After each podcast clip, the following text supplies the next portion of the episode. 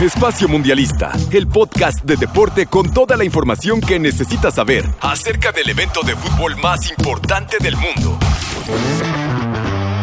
Después de México 70 y la consagración de Pelé en la cancha del Azteca, Alemania 1974 haría su aparición en la décima con el debut de un nuevo trofeo que se mantiene hasta la actualidad.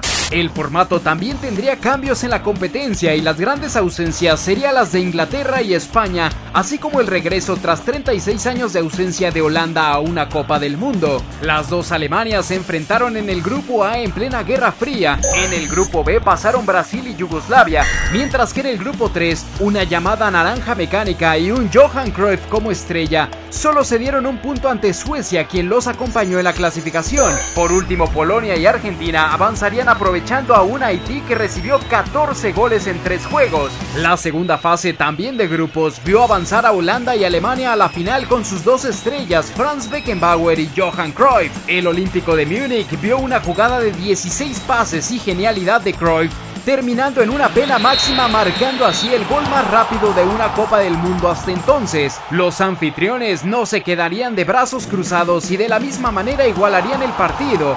Müller marcó el 2 por 1 poco antes de la pausa y la naranja intentó el empate pero no fue suficiente para evitar que Alemania se coronara por segunda ocasión y Franz Beckenbauer levantara la primera nueva Copa del Mundo.